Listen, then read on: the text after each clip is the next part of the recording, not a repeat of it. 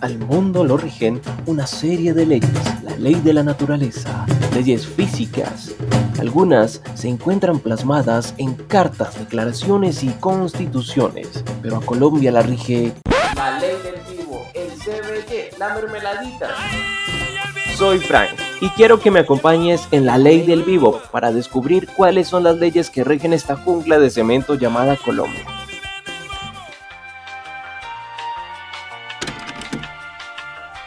Narcolombia.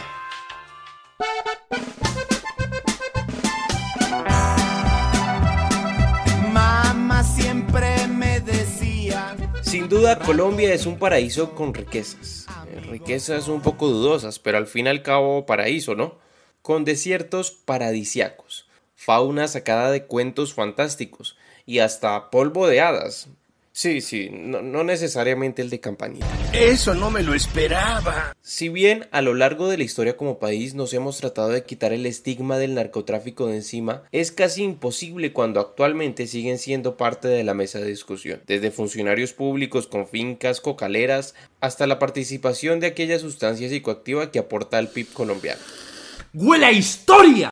Hablemos de la marimba, la mota, juanita, hierba, en fin, la marihuana. ¿De qué, me, ¿De qué me hablas, viejo?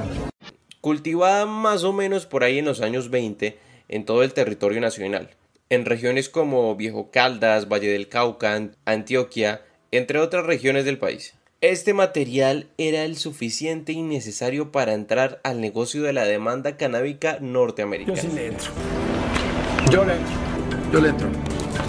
Sí, le entro. Claro que le entro. Bogotá fue el punto central para la compra y consumo de esta sustancia. Paralelamente, la economía legal del país fue creciendo junto con la ilegal, la cual fue incentivada especialmente por los consumidores estadounidenses. De manera gradual, las carreras de los narcotraficantes colombianos comenzaron a tener éxito, más de lo deseado. A su vez, la carrera de estos criminales se relacionó con actividades como secuestro, falsificación de documentos y hurto. Asimismo, como todo colombiano pone su firma en lo que hace, en este caso, la violencia indiscriminada fue la característica de este negocio. El lugar predilecto para el encuentro entre consumidores y vendedores y vendedores resultó ser el estado de Florida, pero usualmente la violencia en este negocio no se asociaba a los narcotraficantes norteamericanos y cubanos, o por lo menos no en su mayoría. Por el contrario, esta violencia era característica entre narcotraficantes colombianos y mexicanos. Tengo miedo, tengo miedo, señor. En los años 70 y 80, entre el periodo presidencial de Alfonso López Michelsen, los narcotraficantes tomaron mucha más fuerza. El entonces presidente manifestó que los culpables de esto eran los mismos gringos, por su alta demanda. Aún así, no éramos el único país exportador, porque estaba Panamá, Ecuador y Venezuela, pero los estadounidenses preferían la marca colombiana, y así es como los colombianos se apoderaron del negocio como buenos emprendedores. Ah, es entonces Colombia el number one. Lo cierto es que la imagen de Colombia fue decolorándose entre sus característicos amarillo-azul, para así resaltar mucho más el rojo, derramado en medio de este conflicto de comercio ilegal. Es un poeta. ¡Es un poeta! Más adelante, en el periodo presidencial de Julio César Turbay, se tomaron medidas en el asunto, capturando cultivadores y mulas, quienes realmente representan los peces chicos de esta cadena de mando del narcotráfico. Lo curioso es que en este mismo periodo presidencial de Turbay, que fue entre 1978 y 1982, el presidente estuvo señalado de tener algunos vínculos o relaciones con narcotraficantes, hecho el cual negó y culpó a su contrincante Geras Restrepo. Escándalo que ya es tradición entre los candidatos y los presidentes.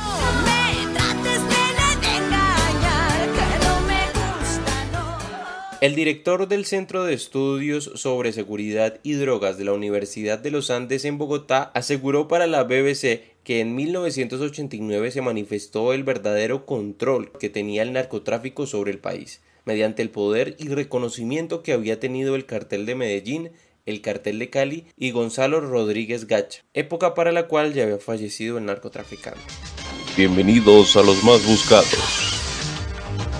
El cartel de Medellín ya había sido capaz de asesinar al ministro de Justicia Rodrigo Lara Bonilla en 1984, pero aún así dejaban claro que todavía iban a haber víctimas y objetivos militares. A esto se le suma la consolidación del paramilitarismo en Colombia, apoyado por Pablo Escobar y el cartel de Medellín, y con liderazgo de los hermanos Ochoa. A esto sumémosle la llegada de narcotraficantes extranjeros, y los enfrentamientos por estos negocios ilícitos y la aparición del narcoterrorismo. El auge de los carros bomba, como en el caso del periódico El Espectador, quien recibió uno el 2 de septiembre de 1989, asesinando al director del medio impreso, Guillermo Cano. De hecho, otra víctima en este conflicto fue el candidato que prometía ganar las elecciones, porque pues, las encuestas ya las sobrepasaba, Luis Carlos Galán, quien prometía el combate frontal contra el narcotráfico. Realmente era un enemigo para este negocio. Los años 90 en Colombia representaron una era de terror y angustia para el pueblo colombiano en donde los narcotraficantes eran capaces y tenían los recursos para asesinar a cualquiera que estuviese en su contra. Donde volvamos a vivir una época como esta, solo queda encomendarse al de arriba. ¡Ayúdenme!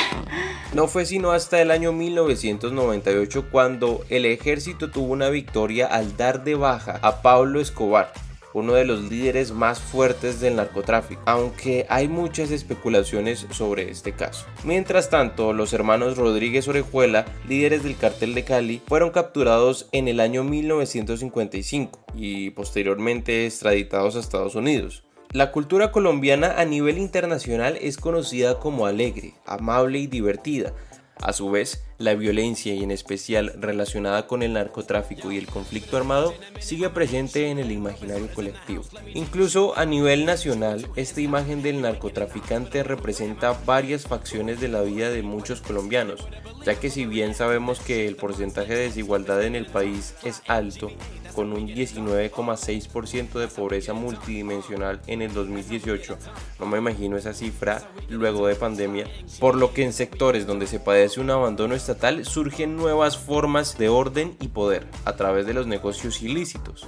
Es por esta razón que en algunas ocasiones las aspiraciones para salir de la pobreza terminan dirigiéndose hacia las ofertas para trabajar como mandaderos de patrones de barrio. Técnicamente muchos inician en esta vida con el pensamiento de salir adelante, vivir y sobrevivir, al ver la desigualdad que se produce por las clases altas, organizaciones o incluso el mismo Estado. Estas personas justifican su criminalidad en que no hay más oportunidades, es decir, el fin justifica los medios. Y mientras este negocio sea rentable, no encuentran otra oportunidad y ante el afán del día a día o el desespero por ser alguien, terminan en el profundo pantano repleto de sangre, drogas y balas. Claro está que el deseo de realizar estas prácticas puede venir impulsado no solo por la intención de ganar dinero fácil, sino de tener aquella vida llena de lujos, mujeres, poder y dominación, imagen propagada por diferentes producciones televisivas o musicales que retratan a estos personajes como casi unos ídolos.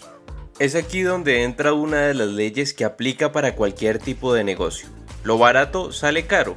La historia del narcotráfico en Colombia ya está escrita y en ocasiones ha sido reescrita a través de novelas y diversas producciones en donde la temática gira alrededor del narcotráfico y sus diversos personajes apoderándose de las parrillas televisivas. A continuación, las narcoproducciones. Sin senos no hay paraíso y su secuela Sin senos sí hay paraíso. Serie difundida por Telemundo con la participación de Caracol, conocida como la madre de las narconovelas por su capacidad de difusión. Sus repercusiones fueron generar estigmas hacia las mujeres y hombres pereiranos. Aún así, gozó de un éxito rotundo. Las muñecas de la mafia, una producción de Caracol Televisión emitida en el año 2009 y con una segunda temporada en el año 2019, la cual fue un fracaso rotundo.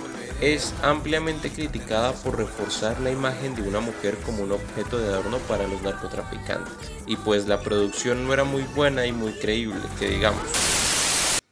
El cartel, otra producción de Caracol Televisión en el 2008 esta fue polémica porque en el extranjero se interpretó como histórica o documental, ocasionando a su vez una mala imagen a la Policía Nacional. Aún así tuvo un gran alcance a nivel nacional e internacional, llegando incluso a tener una adaptación en los cines.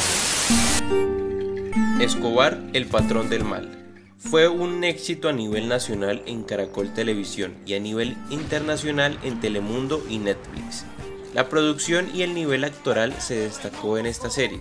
Aún así, enalteció a nivel internacional la imagen de Pablo Escobar, un personaje nefasto para la historia colombiana.